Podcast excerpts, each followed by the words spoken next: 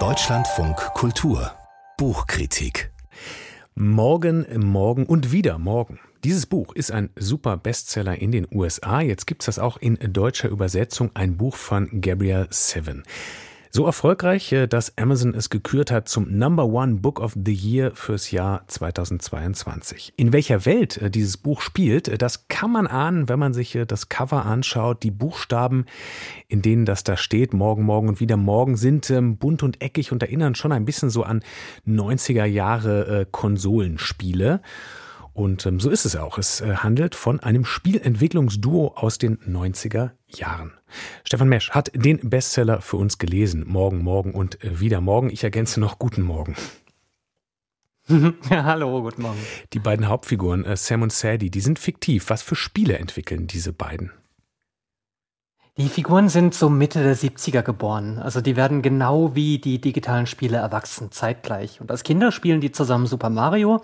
Und im Studium 1995 baut Sadie dann das Spiel Solution, also Lösung. Du montierst Geräte in einer Fabrik, setzt so Teile zusammen und das Spiel fragt immer, brauchst du mehr Infos? Und wer ganz effizient spielt und alles alleine schafft, der erfährt am Ende, Danke, du Reichsbürger. Hitler sagt Danke, wie gut du in der Nazi-Fabrik montierst. Du bist ein guter Nazi. Also man gewinnt im Spiel Solution mehr, indem man möglichst schlecht arbeitet und sich über Zwangsarbeit informiert mhm. und über Sabotage und Widerstand.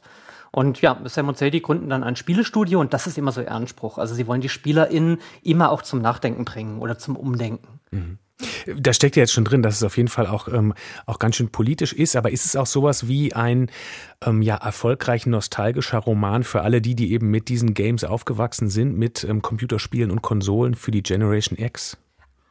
Absolut, ja, aber es ist total generationsübergreifend. Also es sind zwar zeittypische und generationstypische Figuren, aber es ist ein Coming-of-Age-Roman, der, glaube ich, für jede Zielgruppe funktioniert. Und gerade gibt's ja auch total viele Erfolgsbücher aus dem Genre New Adult. Also so Bücher übers Erwachsenwerden und dazu eine Liebesgeschichte.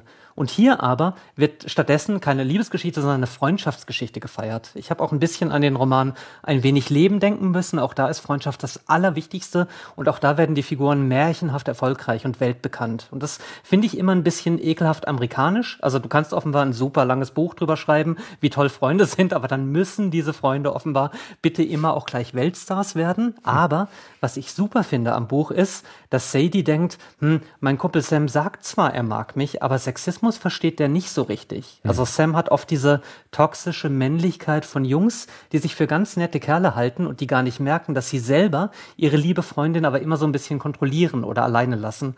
Und das ist für mich so ein bisschen wie die Teenie-Serie Dawson's Creek, wo man auch am Anfang denkt, ah ja, voll toll, junge Mädchen, das wird schön. Und irgendwann denkt man nur noch, oh Mädchen, renn weg oder macht wenigstens eine Therapie zusammen mal viel, was da drin steckt. Auf jeden Fall. Muss man denn etwas wissen über ähm, Videospiele, um das Ganze zu verstehen, um da Lust drauf zu haben, um dem zu folgen? Mm.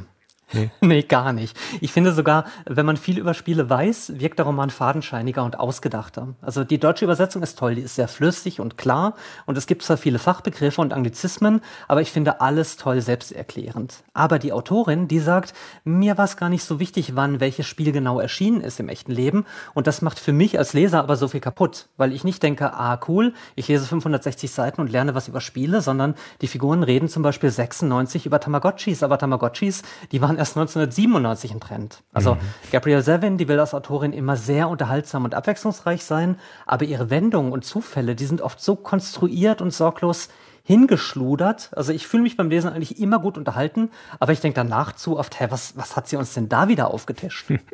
gut unterhalten, ähm, ist es einfach, ist es äh, mitreißend? Äh, naja, es ist, ähm, ich finde, es könnte alles viel flacher sein. Also, mhm. und ich mhm. finde durchaus toll, dass ein so langes Buch mit Figuren, die zum Teil wirklich sperrig sind und halt, ja, sich einfach die große Liebesgeschichte spart, so gut ankommt. Also ich mhm. finde halt nur voll schlimm, wenn Leute sagen, oh, das ist so weise und so philosophisch und man lernt so viel über Spiele, weil nee, das ist ein schrulliger Unterhaltungsroman, der Überraschungen liebt und an vielen Stellen ein bisschen länger und tiefer ist, als er seine Miste.